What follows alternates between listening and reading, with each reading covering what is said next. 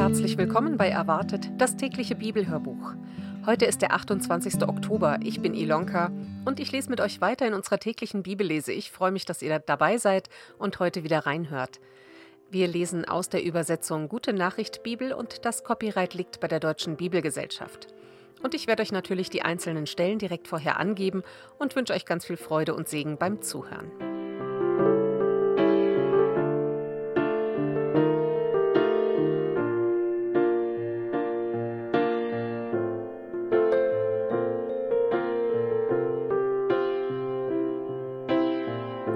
Aus Jeremia lesen wir von Kapitel 51, Vers 34 bis Kapitel 52, Vers 34 und beenden damit das Buch Jeremia. Gott verhilft Jerusalem zu seinem Recht. Ich höre die Zionsstadt klagen. Nebukadnezar, der König von Babylonien, hat mich vernichtet. Er hat mich leer gefressen und wie eine leere Schüssel stehen lassen. Er hat sich den Bauch mit meinen Leckerbissen vollgeschlagen und mich dann von sich gestoßen. Wie ein Drache hat er mich verschlungen. Darum soll Jerusalem sagen, was sie mir angetan haben, soll der Stadt Babylon heimgezahlt werden. Für mein Blut, das geflossen ist, soll ganz Babylonien zur Rechenschaft gezogen werden. So spricht der Herr zu Zionsstadt. Ich werde dir zum Recht verhelfen und den Babyloniern heimzahlen, was sie dir angetan haben. Den Euphrat lasse ich austrocknen, ich lasse seine Quellen versiegen. Die Stadt Babylon soll zum Trümmerhaufen werden, zu einem Tummelplatz der Schakale, zum Bild des Grauens. Wer das sieht, wird sich mit Entsetzen abwenden. Kein Mensch soll mehr dort wohnen. Lass die Babylonier nur brüllen wie die Löwen und knurren wie Löwenjunge. Für ihren Heißhunger bereite ich ihnen ein Festmahl und mache sie dabei betrunken. Sie sollen lustig werden und dann einschlafen, für immer. Das sage ich, der Herr. Wie Lämmer, wie Schaf und Ziegenböcke führe ich sie zur Schlachtung. Spott über den Sturz Babylons. Wie war das möglich? Babylon ist gefallen, diese weltberühmte Stadt. Wie konnte es dahin kommen? Alle Völker sind entsetzt. Das Meer ist nach Babylon vorgedrungen und hat die Stadt unter seinen donnernden Fluten begraben. Auch die anderen Städte sind alle vernichtet. Babylonien ist zur Wüste geworden, zu einer dürren Steppe, zu einem Land, das niemand mehr bewohnt und niemand durchwandert. Bel und die berühmte Mauer werden fallen. Der Herr sagt: Jetzt rechne ich ab mit Bel, dem Gott von Babylon. Alles, was er geraubt und verschlungen hat, reiße ich ihm wieder aus dem Maul. Die Völker werden nicht mehr zu ihm strömen, um ihm Opfer zu bringen. Auch die Mauer von Babylon wird fallen. Ihr, die ihr zu meinem Volk gehört, verlasst diese Stadt. Bringt euer Leben in Sicherheit, denn mein glühender Zorn wird sich über ihr entladen. Zuspruch für das verzagte Volk. Ihr Leute von Israel, verliert nicht den Mut. Fürchtet euch nicht wegen der schlimmen Nachrichten, die im Land umlaufen. Wenn ihr heute die eine Schreckensmeldung hört und morgen die nächste, wenn überall brutale Gewalt herrscht und ein Machthaber den anderen verjagt, dann haltet euch an das, was ich, der Herr, sage. Der Tag kommt, an dem ich mit den Götzen Babylons abrechne. Babylonien wird mit Schimpf und Schande untergehen, überall werden Tote liegen. Himmel und Erde, und alles, was auf Erden lebt, wird in Jubel ausbrechen, wenn von Norden her die Feinde anrücken und Babylonien vernichten. Gottes Beschluss steht fest. Wegen Babylon sind Menschen in aller Welt gefallen, aber wegen der Gefallenen aus Israel wird nun Babylon fallen. Ihr aber aus dem Volk Israel, die ihr mit dem Leben davongekommen seid, verlasst Babylonien, verliert keine Zeit.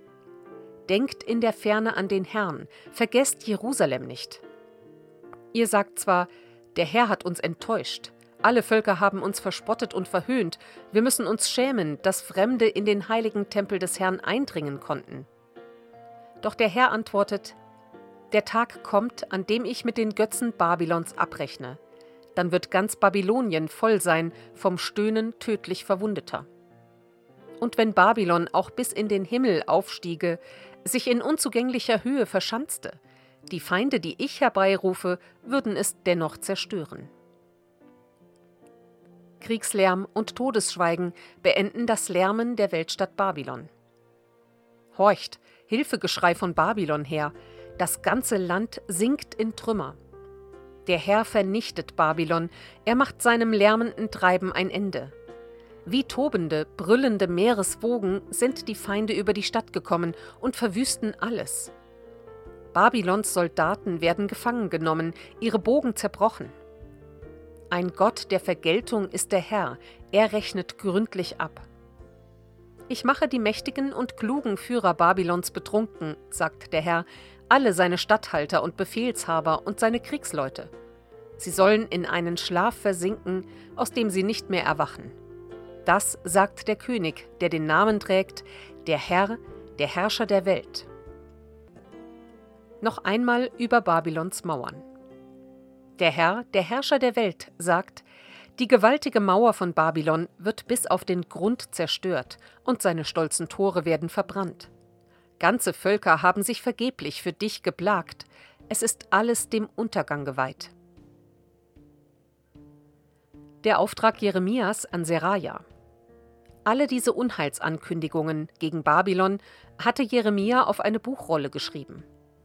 Als Zitkia, der König von Juda, in seinem vierten Regierungsjahr nach Babylon reiste, begleitet von Oberquartiermeister Seraja, einem Sohn von Neria und Enkel von Machseja, gab Jeremia die Rolle Seraja mit und erteilte ihm folgenden Auftrag. Wenn du in Babylon angekommen bist, dann verliest du alles, was in dieser Rolle steht, und anschließend sagst du, Herr, damit hast du selbst dieser Stadt das Todesurteil gesprochen. Kein Mensch und kein Stück Vieh sollen mehr in ihr wohnen, sie soll für immer zu einer Wüste werden. Danach bindest du einen Stein an die Rolle und wirfst sie in den Euphrat. Dabei rufst du So wie diese Rolle wird die Stadt Babylon versinken und nicht wieder hochkommen, wegen des Unheils, das der Herr über sie bringt. Mit Babylon ist es aus. Hier enden die Worte Jeremias das Ende von König Zitkia. Zitkia war 21 Jahre alt, als er König wurde, und er regierte elf Jahre in Jerusalem. Seine Mutter hieß Hamutal. Sie war eine Tochter von Jermeja und stammte aus Libna. Zitkia tat, was dem Herrn missfällt, genauso wie sein Bruder Joachim. Nun aber war das Maß voll. Der Herr war so zornig über die Bewohner von Jerusalem und Juda, dass er sie aus seinen Augen wegschaffen ließ.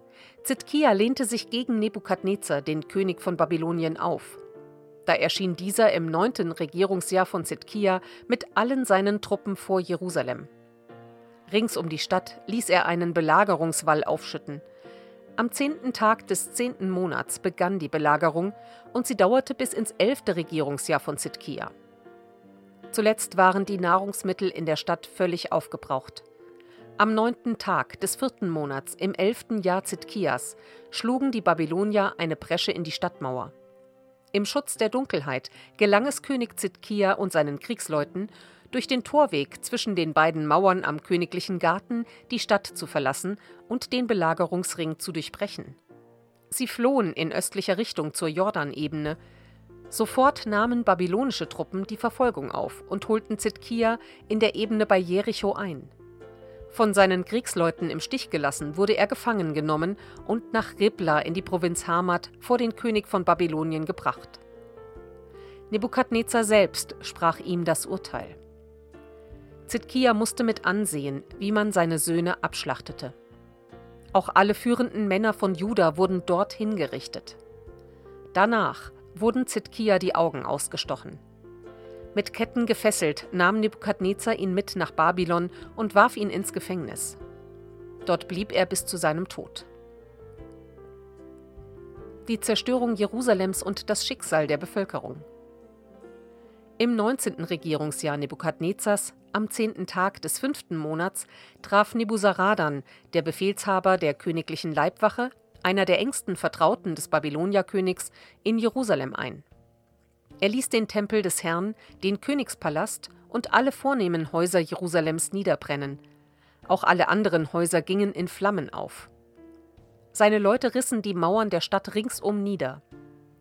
Nebuzaradan ließ die restliche Stadtbevölkerung, auch alle, die zu den Babyloniern übergelaufen waren, sowie den Rest der Handwerker gefangen wegführen. Nur aus der ärmsten Schicht der Landbevölkerung ließ er eine Anzahl zurück, damit sie die Weinberge und Äcker bestellten. Die Babylonier zertrümmerten die bronzenen Säulen, die vor dem Tempel des Herrn aufgestellt waren, und ebenso die Kesselwagen und das große Bronzebecken und schafften all dies Metall nach Babylon. Sie nahmen aus dem Tempel die Töpfe, Schaufeln und Messer mit, die Schalen zum Auffangen des Blutes und die Pfannen, alle Bronzegeräte, die für den Tempeldienst gebraucht worden waren. Auch alle goldenen und silbernen Geräte des Tempels nahm Nebuzaradan mit. Die Schüsseln, Feuerbecken, Schalen und Töpfe, die Leuchter und die Schalen und die Kannen für das Trankopfer.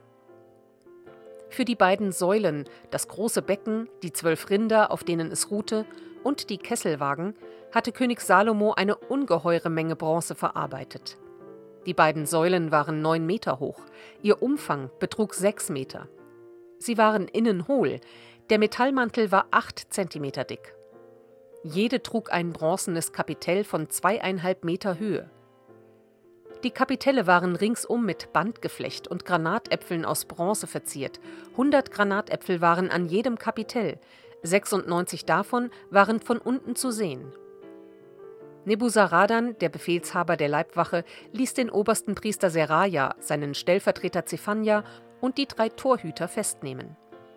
In der Stadt fanden sich außerdem noch ein hoher Offizier, sieben Männer aus der nächsten Umgebung des Königs, der Beamte, der für die Musterung des Heeres verantwortlich war, und 60 angesehene Männer aus dem Gebiet von Juda. Auch sie ließ Nebuzaradan verhaften und brachte sie zum babylonischen König nach Ribla in der Provinz Hamat. Dort ließ Nebukadnezar sie hinrichten. So wurde das Volk von Juda aus seinem Land in die Verbannung weggeführt. Hier ist die Zahl der Weggeführten. In seinem siebten Regierungsjahr führte Nebukadnezar 3023 Männer aus Juda in die Gefangenschaft in seinem 18. Regierungsjahr 832 Einwohner von Jerusalem. Im 23. Regierungsjahr Nebukadnezars brachte Nebuzaradan, der Befehlshaber der Leibwache, nochmals 745 Männer aus Juda nach Babylonien. Insgesamt waren es 4600 Männer, die in die Verbannung nach Babylonien weggeführt wurden. Grund für neue Hoffnung. Als Evil Merodach König von Babylonien wurde, begnadigte er noch im selben Jahr König Joachim von Juda und holte ihn aus dem Gefängnis. Das geschah im 37. Jahr der Gefangenschaft Joachims am 25. Tag des 12. Monats. Der neue König behandelte Joachim freundlich und gab ihm eine Ehrenstellung unter den fremden Königen, die wie Joachim nach Babylon gebracht worden waren. Joachim durfte seine Gefängniskleidung ablegen und zeitlebens an der königlichen Tafel speisen. Auf Anordnung des Königs von Babylonien wurde ihm bis zu seinem Tod täglich alles geliefert, was er zu seinem Unterhalt brauchte.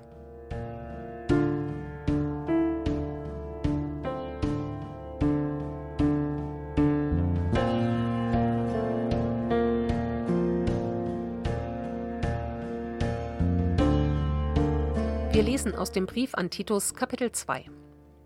Die Pflichten von Männern, Frauen und Sklaven. Du aber lehre alle in der Gemeinde so, wie es der gesunden Lehre entspricht.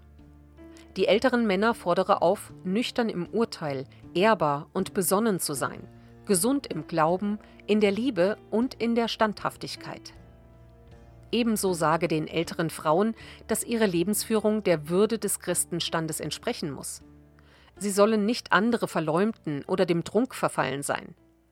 Als Lehrmeisterinnen eines guten Lebenswandels müssen sie die jüngeren Frauen dazu anleiten, dass sie ihre Männer und Kinder lieben, besonnen und zuchtvoll leben, ihren Haushalt ordentlich führen und ihren Männern gehorchen, damit Gottes Botschaft nicht in Verruf kommt.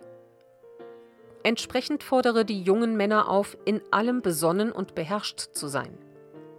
Sei du selbst ihnen ein Vorbild im Tun des Guten. Lehre die Wahrheit unverfälscht und mit gebührendem Ernst, in gesunden und unanfechtbaren Worten. Dann können unsere Gegner uns nichts Schlechtes nachsagen und müssen sich beschämt zurückziehen. Die Sklaven und Sklavinnen sollen ihren Herren oder Herrinnen in allem gehorchen und ihnen zu Willen sein. Sie sollen ihnen nicht widersprechen und nichts unterschlagen, sondern ihnen treu und zuverlässig dienen. Mit allem, was sie tun, sollen sie der Lehre Gottes, unseres Retters, Ehre machen. Die Rettung gilt allen Menschen und verpflichtet die Gemeinde zu vorbildlichem Leben. Denn die rettende Gnade Gottes ist offenbar geworden und sie gilt allen Menschen. Sie bringt uns dazu, dass wir dem Ungehorsam gegen Gott den Abschied geben, den Begierden, die uns umstricken, und dass wir besonnen, gerecht und fromm in dieser Welt leben, als Menschen, die auf die beseligende Erfüllung ihrer Hoffnung warten und darauf, dass unser großer Gott und Retter Jesus Christus in seiner Herrlichkeit erscheint. Er hat sein Leben für uns gegeben, um uns von aller Schuld zu befreien und sich so ein reines Volk zu schaffen, das nur ihm gehört und alles daran setzt, das Gute zu tun. In diesem Sinn sollst du lehren, ermahnen und zurechtweisen. Tu es mit allem Nachdruck. Niemand darf deine Autorität anzweifeln.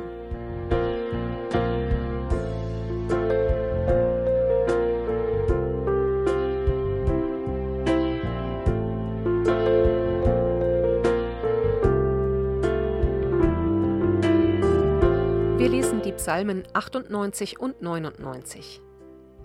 Der Retter Israels, der Herrscher der Welt. Ein Lied. Singt dem Herrn ein neues Lied. Er hat Wunder für uns vollbracht. Durch seine große göttliche Macht hat er den Sieg errungen. So hat er den Beweis erbracht, dass er rettet. Allen Völkern hat er gezeigt, auf ihn ist Verlass. Er hat sein Versprechen eingelöst und hat Israel Güte und Treue erwiesen. Bis ans Ende der Erde ist es nun bekannt, dass unser Gott uns befreit hat. Jubelt dem Herrn zu, ihr Bewohner der Erde. Jauchzt vor Freude, preist ihn mit Gesang. Singt ihm Lieder zur Harfe, lasst den Lobpreis ertönen zum Seitenspiel. Lasst Trompeten und Hörner erschallen, jauchzt vor dem Herrn, dem Herrscher der Welt. Das Meer soll brausen mit allem, was darin lebt. Die Erde soll jubeln mit allen, die darauf wohnen. Die Ströme sollen in die Hände klatschen und alle Berge vor Freude singen. Denn der Herr kommt. Er kommt und sorgt für Recht auf der Erde. Er regiert die Völker in allen Ländern als gerechter, unparteiischer Richter.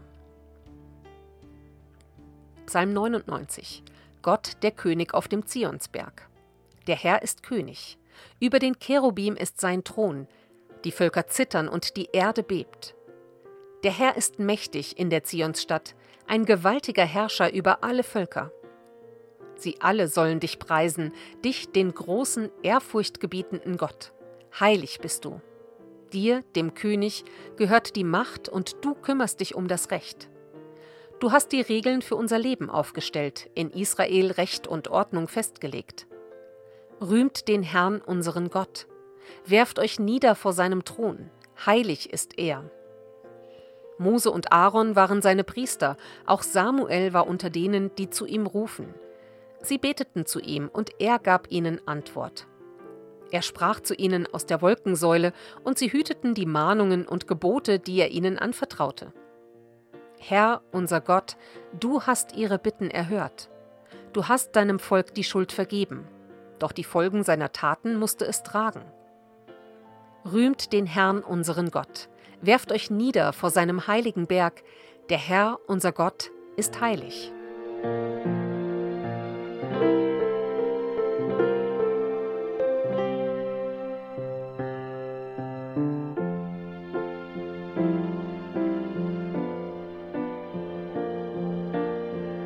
Sprüche Kapitel 26, Verse 18 und 19. Wie ein Irrer, der mit Brandpfeilen und anderen tödlichen Waffen spielt, so handelt jemand, der seinen Freund betrügt und dann sagt, es war nur ein Scherz.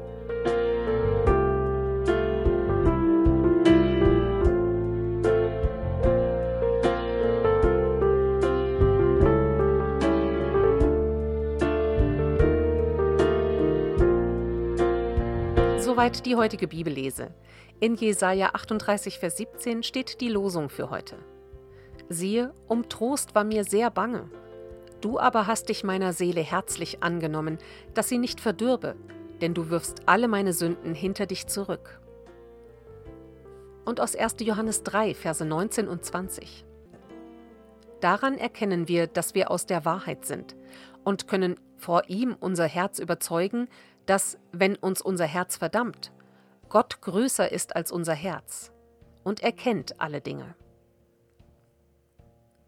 Und damit wünsche ich euch heute einen ganz gesegneten Samstag und wenn ihr wollt, dann hört auch morgen wieder rein. Natürlich lesen wir weiter. Bis dann. Tschüss.